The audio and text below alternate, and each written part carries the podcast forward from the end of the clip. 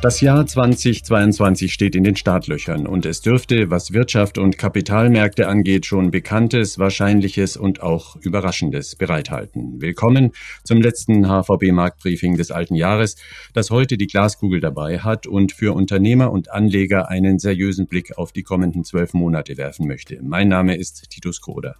Omikron, die neue Regierung, Geldpolitik, Inflation, Impfungen und Infektionen. Über vieles muss man sprechen, wenn man 2022 2022 thematisch vorab analysiert. Ich tue das heute mit Andreas Rees von der HVB. Er ist Chefökonom Deutschland und mit Philipp Gistakis, dem Chefanlagestrategen der Bank. Hallo, ihr beiden. Hallo, Gruß aus Frankfurt. Hallo, Gruß aus dem tatsächlich weihnachtlich verschneiten München.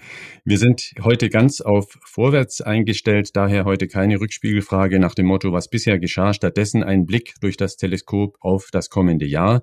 Die Zukunft, die kümmert mich wenig, denn die kommt ja sowieso schnell genug, meinte Albert Einstein einmal. Andreas, das können theoretische Physiker so leicht dahinsagen. Angewandte Ökonomen, wie du einer bist, müssen da schon konkreter werden. Gib uns mal doch zunächst einen Überblick. Welche volkswirtschaftlichen Themen werden 2022 zu den wichtigsten zählen? Ja, ich denke, man muss auf einige Größen im Jahr 2022 besonders achten.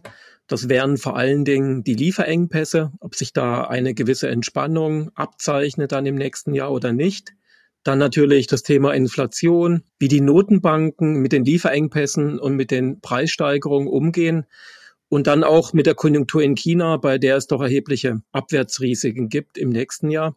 Aber ich glaube, der mit Abstand wichtigste Makrofaktor, das sind wirklich die Lieferengpässe, da sie faktisch das gesamte Makroumfeld signifikant beeinflussen können, in Deutschland, aber auch auf der globalen Ebene. Und da ist leider der Stand natürlich heute, dass es gar keine Anzeichen eigentlich für eine Entspannung gibt für die europäischen Unternehmen. Ein Beispiel etwa sind die Frachtkosten auf dem Seeweg aus China, die immer noch sehr, sehr hoch sind.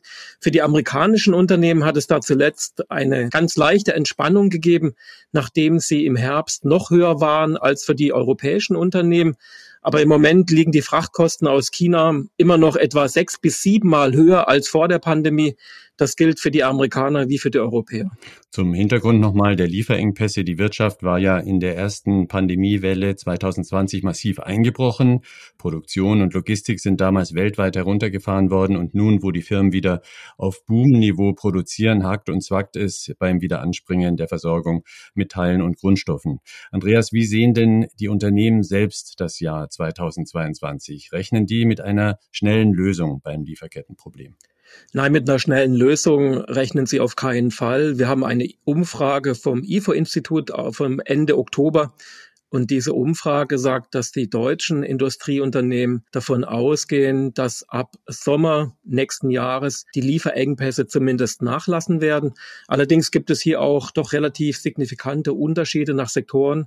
So sind etwa die Chemie- und Autobranche pessimistischer. Also hier werden nach Einschätzung der Unternehmen die Lieferengpässe länger anhalten. Aber man muss halt auch konstatieren, dass auch bei den Unternehmen die Unsicherheit enorm hoch ist, denn es hängt ja auch teilweise von der Pandemieentwicklung ab. So ist zum Beispiel China bislang sehr strikt gewesen, auch bei einer geringen Inzidenz und hat zum Beispiel im Sommer diesen Jahres Seehäfen geschlossen. Und das kann natürlich wieder passieren, etwa wegen Omikron. Und von daher ist die Unsicherheit zwangsläufig sehr, sehr hoch. Warum ist denn überhaupt diese Engpassfrage bei den Lieferketten im kommenden Jahr so überragend wichtig? Und kannst du mal ein, zwei Beispiele nennen, wo man diese Effekte volkswirtschaftlich beobachten kann? Ja, die Lieferengpässe spielen einmal eine wirklich wirklich sehr wichtige Rolle für den Konjunkturausblick bei uns hier in Deutschland, aber auch global. Und dann natürlich ist es sehr wichtig für die Inflationsentwicklung und daran hängt wiederum das Verhalten der Notenbanken. Vielleicht ein Beispiel auf der Konjunkturseite für Deutschland. Wir haben eine enorme Lücke zwischen den Auftragseingängen und dem, was tatsächlich produziert wird in der deutschen Industrie. Diese Lücke liegt im Augenblick etwa bei knapp 20 Prozent und das ist wirklich außergewöhnlich hoch. Das bedeutet im Klartext, eigentlich wäre die Industrieproduktion in Deutschland um knapp ein Fünftel höher gewesen, wenn diese Lieferengpässe nicht gewesen wären. Es gibt natürlich auch eine positive Seite der Medaille und das ist, glaube ich, sehr, sehr wichtig für den Ausblick 2022. Und diese positive Seite, das sind die hohen Auftragsbestände, die die Unternehmen eingesammelt haben und die sie später abarbeiten können, sprich hoffentlich 2022. Und das könnte dann der deutschen Konjunktur vielleicht in der zweiten Jahreshälfte 22 doch einen enormen Schub geben. Der zweite Wirkungskanal neben Konjunktur, das sind natürlich die gestiegenen Preise, da sich das Angebot an Gütern verknappt hat. Und man kann das bei vielen Gütern beobachten, zum Beispiel hier in Deutschland ganz praktisch die Pkw-Preise. Die sind zuletzt außergewöhnlich stark angestiegen im historischen Vergleich mit rund sieben Prozent gegenüber Vorjahr. Und der Grund hierfür, das sind die Engpässe bei den Halbleitern und dass weniger Autos produziert werden können. Mhm. Wo es so starke Preiseffekte auf den Gütermärkten gibt, da sind Notenbanker in der Regel nicht weit, denn das nennt man eben Inflation. Und die im Zaum zu halten, das ist die Aufgabe der Notenbanken. Derzeit ist die Inflation weit oberhalb der Zielmarke. Wie blicken denn EZB, Fed und Co. auf die globalen Lieferprobleme und was erwartest du, wie die Zentralbanken das Jahr 2022 angehen werden? Der Umgang der Notenbank mit diesen Lieferengpässen, das ist gar nicht so einfach, denn natürlich sorgen die Lieferengpässe für eine höhere Inflation. Aber die Notenbanken können natürlich die Lieferengpässe gar nicht beeinflussen. Das sollen sie ja auch nicht, können sie nicht, weil es hier ganz andere Ursachen geht. Es geht vielmehr darum, wenn diese höheren Preise durch die Lieferengpässe auf die restliche Wirtschaft dann noch stärker ausstrahlen, vielleicht wenn zum Beispiel die Löhne anfangen stark zu steigen, dann sollte eine Notenbank entsprechend darauf reagieren. Und von daher ist der Umgang sehr schwierig, weil es eben auch eine entsprechend hohe Unsicherheit gibt, ob zum Beispiel die Löhne anfangen stark zu steigen. Wenn man sich das für die USA anschaut, hier haben wir unsere Prognosen revidiert, da wir zuletzt doch relativ deutliche Signale gekriegt haben, trotz Omikron, dass die amerikanische Notenbank doch etwas weniger entspannt geworden ist. Hier erwarten wir zwei Zinserhöhungen in der zweiten Jahreshälfte 2022 weil eben die Löhne stärker steigen. Aber in der Eurozone oder gerade hier in Deutschland, da sehen wir das nicht. Und deshalb denken wir, dass auch für die EZB Zinserhöhungen im nächsten Jahr sehr unwahrscheinlich sind. Es geht aus deutscher Sicht bei einem Jahresausblick ja nie ohne einen Blick nach China. Seit Jahren ist das Land unser größter Handelspartner. Um ein Beispiel mal zu geben, die DAX-Unternehmen machen rechnerisch knapp ein Fünftel ihres Umsatzes allein mit China. Was ist denn von dort 2022 zu erwarten für die Unternehmen? Wir vermuten für nächstes Jahr für China doch ein historisch gesehen schwaches Wachstum von rund fünf Prozent. Das ist natürlich im europäischen Vergleich immer noch sehr, sehr hoch, aber im Vergleich der letzten 30 Jahre in China doch ziemlich mager. Wir haben vermutlich in dem Jahr ein Wachstum erreicht von etwa acht Prozent.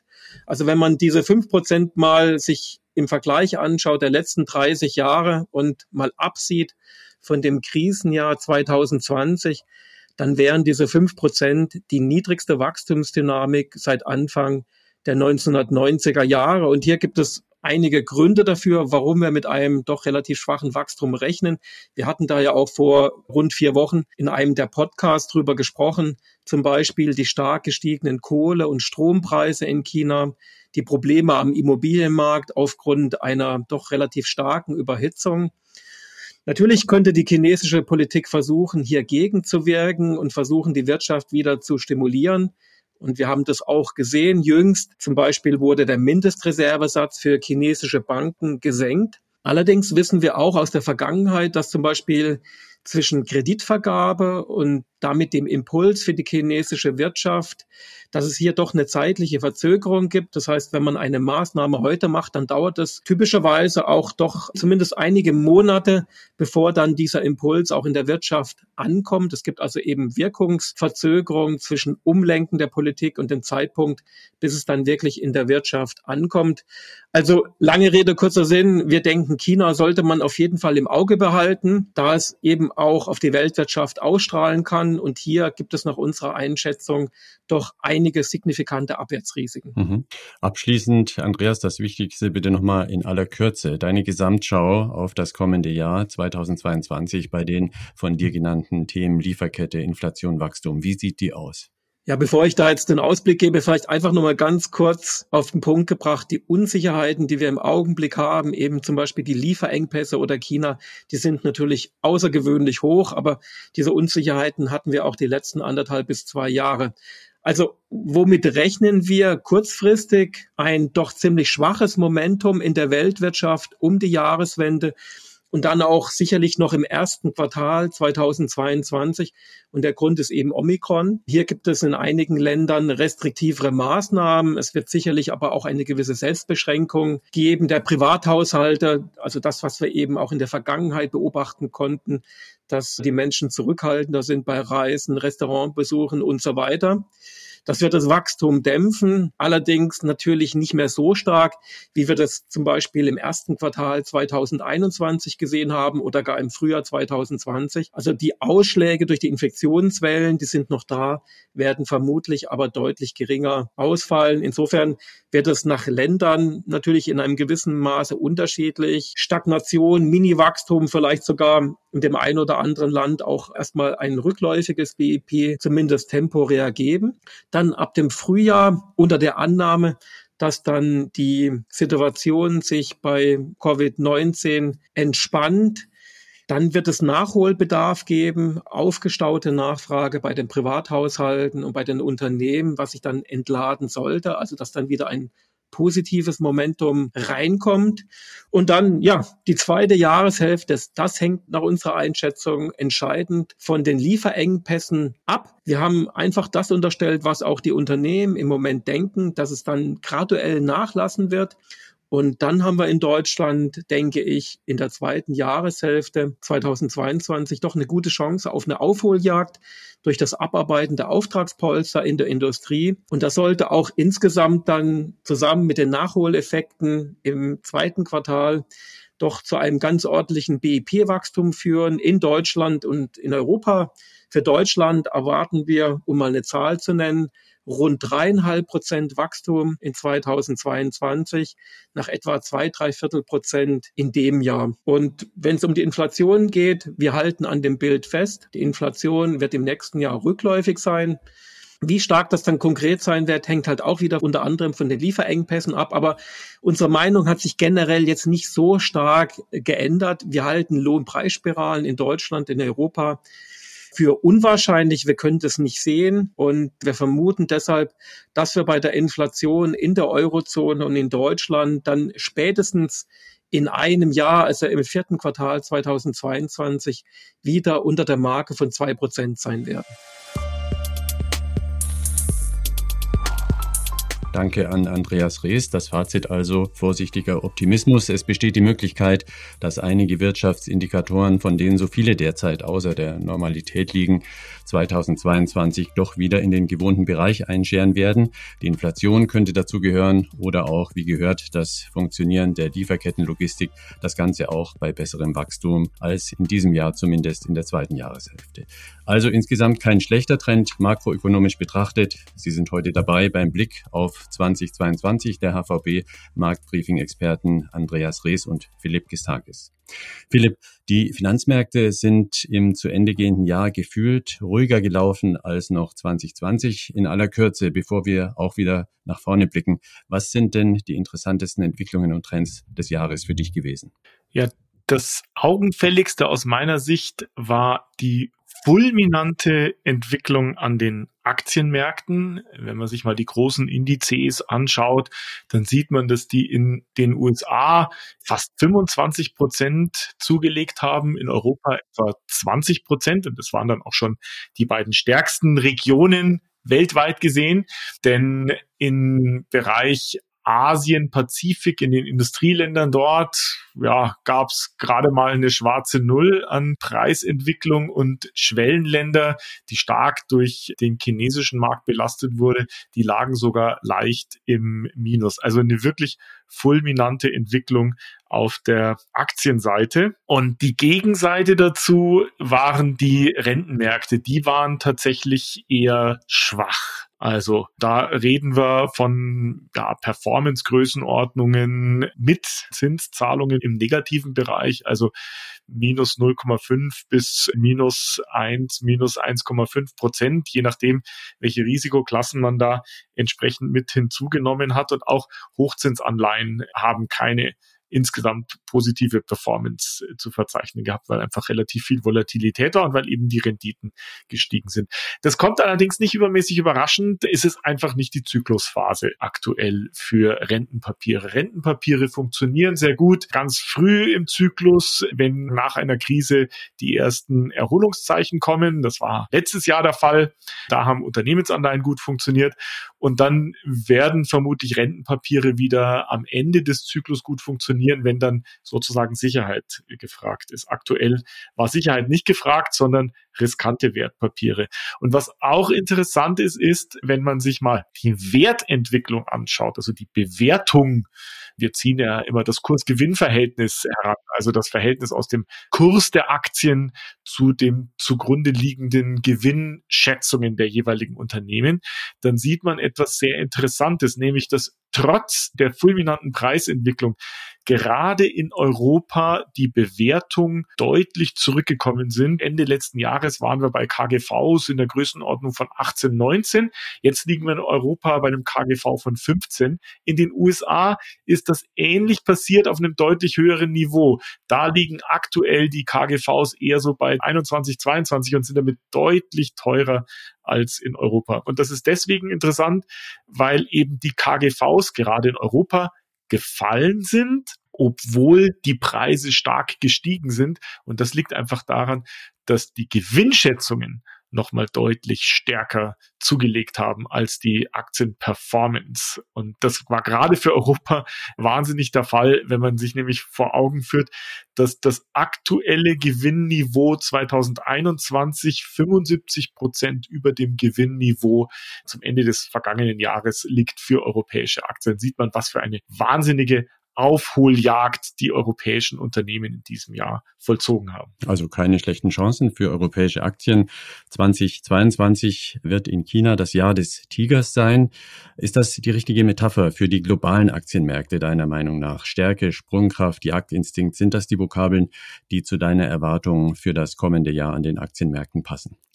Ja, passt zum Teil ganz gut. Ich würde auch von einer Stärke ausgehen. Allerdings ist das Umfeld vermutlich in 2022 nicht mehr ganz so günstig wie im Jahr 2021. Denn 2021 war eben von dieser großen wirtschaftlichen Erholung geprägt. Die Wirtschaft wird aller Voraussicht nach auch im nächsten Jahr stark wachsen. Man kann davon ausgehen, dass sie in den USA zwischen dreieinhalb und vier Prozent zulegt, in Europa vielleicht sogar noch ein bisschen mehr. Und das sind natürlich Niveaus, Wachstumsraten, die deutlich über den Wachstumsraten liegen, wie wir sie vor der Pandemie gesehen haben. Aber sie liegen eben auch spürbar unter den Wachstumsraten, die wir dieses Jahr zu verzeichnen hatten. Also das heißt, die Wachstumsgeschwindigkeit nimmt etwas nach auf hohem Niveau. Und deswegen wäre es nicht überraschend, wenn eben auch die Aktienperformance nicht mehr ganz so hoch wäre wie in diesem Jahr. Und dann kommt eben allerdings auch dazu, dass eine, ich sage jetzt mal, nachlassende Wachstumstrajektorie durchaus ein bisschen Unsicherheit erzeugt. Wir wissen eben nicht genau, kommt die Verlangsamungen dann auf dreieinhalb bis vier Prozent oder geht es noch mal stärker nach unten oder verlangsamt sich doch nicht ganz so stark. Das ist eben ein anderes Umfeld, als wenn man weiß, es wird alles immer nur noch besser. Ja, das ist die eine Seite der Medaille. Die andere Seite der Medaille ist natürlich, dass wir zusätzliche Risikofaktoren mit dazu bekommen haben. Jetzt zum Beispiel die Omikron-Variante, die natürlich für ein bisschen Unsicherheit sorgt und damit auch für Volatilität sorgt. Das haben wir ja in den letzten Wochen an den Kapitalmärkten gesehen. Da ging es ordentlich runter und dann wieder rauf. Und ein weiterer Unsicherheitsfaktor ist eben natürlich auch die vom Andreas angesprochene Inflationsthematik. Die Frage, lösen sich die Lieferkettenengpässe zumindestens so weit auf, dass die Unternehmen, die betroffenen Unternehmen gerade in Deutschland wieder besser wirtschaften können? Und dann natürlich die große Frage, was machen die Zentralbanken mit ihrer Geldpolitik, gerade die USA? Und diese Unsicherheitsfaktoren, die sorgen natürlich für ein bisschen Volatilität. Deswegen gehe ich davon aus, dass wir insgesamt ein freundliches Aktienjahr sehen werden, aber wie gesagt nicht mehr so stark wie im ablaufenden Jahr. Man kann davon ausgehen, dass wir eine Performance an den Aktienmärkten sehen, die in der Größenordnung, gerade in Europa, in der Größenordnung der Gewinnsteigerung liegt. Das könnte in Europa so fünf, sechs, sieben Prozent Gewinnsteigerung sein und in dieser Größenordnung könnten auch die Zuwächse an den Aktienmärkten liegen. Gerade in Europa ist das sehr günstig, weil ich ja schon gesagt habe, die Bewertung ist nicht besonders hoch in Europa. Mit einem KGV von 15 stehen wir da eigentlich ganz gut da. In den USA ist das anders. Da ist zwar die Gewinnwachstumserwartung etwas höher als in Europa, vielleicht sieben, acht Prozent, ja, aber eben das Bewertungsniveau deutlich höher und wenn eben die Renditen steigen, dann könnte es eben sein, dass diese steigenden Renditen sich insbesondere negativ auf die Bewertung sehr hoch bewerteter Unternehmen auswirken und die machen am amerikanischen Aktienmarkt einen relativ großen Teil aus. Deswegen könnte in den USA das Ganze ein bisschen schwieriger sein. Wir sind also optimistisch für Aktien und noch optimistisch für europäische Aktien als für US-Aktien. Was Investoren in diesem Zusammenhang natürlich auch immer interessiert sind, Einzelbetrachtungen von Branchen. Durch die Pandemie hat ja zum Beispiel der Tech-Sektor nochmal stark an Wert gewonnen. Jüngst kommen die Bankaktien wieder, was mit positiven Zinserwartungen zusammenhängt. Auf welche Sektoren muss man denn als Anleger 2022 achten? Ja, wir sehen so eine gewisse Sektorrotation, wie du es schon angesprochen hast, von den Jahren 2020 2020 auf 2021 und 2022 dann vermutlich auch entsprechend sich weiterrollend. Im Jahr 2020 sind die ganzen Stay-Home-Werte und die stabilen Werte, aber auch Technologie, Gesundheit sehr gut gelaufen. Im Jahr 2021 haben wir dann als bestperformende Sektoren gerade die Halbleiterunternehmen gehabt. Das liegt sehr stark an den Lieferkettenengpässen. Lieferkettenengpässe bedeuten, die Nachfrage nach Halbleiterchips ist sehr hoch, das Angebot ist niedrig, deswegen sind die Preise sehr hoch und das hilft natürlich den Halbleiterherstellern sehr stark. Auch wie du gesagt hast, Banken aufgrund der höheren Renditeniveaus und der steileren Zinskurven waren jetzt im Fokus und natürlich auch die Energieversorger, die Energiehersteller, Öl und Gas zum Beispiel, die natürlich von einem steigenden Ölpreis und Gaspreisen stark profitiert haben. Die waren dieses Jahr im Fokus. Ich könnte mir gut vorstellen, dass sich im nächsten Jahr der Fokus noch mal ein bisschen dreht, dass wir im nächsten Jahr aufgrund des Wachstums, aber auch aufgrund der steigenden Renditen solche Unternehmen im Fokus haben, die von steigenden Renditen profitieren werden. Das sind Finanzwerte, Banken. Das sind aber auch unter Umständen Value-Werte, solche, die mit einem stabilen Geschäftsprofil sind und unter Umständen eben nicht im Wachstums-, im Growth-Segment solche Werte, die eine sehr hohe Bewertung haben, unter anderem auch deswegen, weil die positiven Cashflows, die die Unternehmen den Aktionären versprechen, sehr weit in der Zukunft liegen und damit mit einem hohen Abzinsfaktor abgezinst werden. Und solche Werte, die waren auch in den vergangenen Wochen und Monaten, in denen die Renditen eben volatil waren, zum Teil gestiegen waren, auch immer wieder im Fokus und waren auch sehr volatil und das könnte ich mir gut vorstellen, dass das auch weiterhin der Fall sein wird. Deswegen setzen wir auf eine relativ gute Mischung einerseits stabile Branchen. Da geraten dann wieder Nahrung und Getränke, Lebensmittelindustrie in den Fokus, die sicherlich ganz attraktiv positioniert sind. Auch die Gesundheitsbranche sicherlich nicht schlecht positioniert. Andere wenig zyklische Branchen auch ganz gut. Aber es könnte natürlich auch das ein oder andere Unternehmen, das jetzt stark von den Lieferkettenengpässen negativ betroffen ist, nächstes Jahr, wenn sich diese Engpässe zumindest teilweise widerlegen, positiv betroffen sein. Da könnten zum Beispiel Automobilwerte durchaus positiv im Fokus stehen. Also eine gewisse Sektorrotation aus dem Jahr 21 ins Jahr 22 kann man erwarten, aber insgesamt ein positives Aktienjahr, ein bisschen defensivere Aufstellung und insbesondere die steigenden Renditen, die sollen in der Anlagestrategie reflektiert werden. Nun fehlt uns aber doch noch abschließend ein Blick auf die Rentenmärkte und eine Einschätzung von dir. Andreas hat schon beschrieben, was wir von der Geldpolitik erwarten können. Zinserhöhungen könnte es in den USA geben, in Europa dagegen eher noch keine. Was bedeutet das denn für die Rentenmärkte? Welche Vorausschau nehmen Anleiheinvestoren mit ins neue Jahr?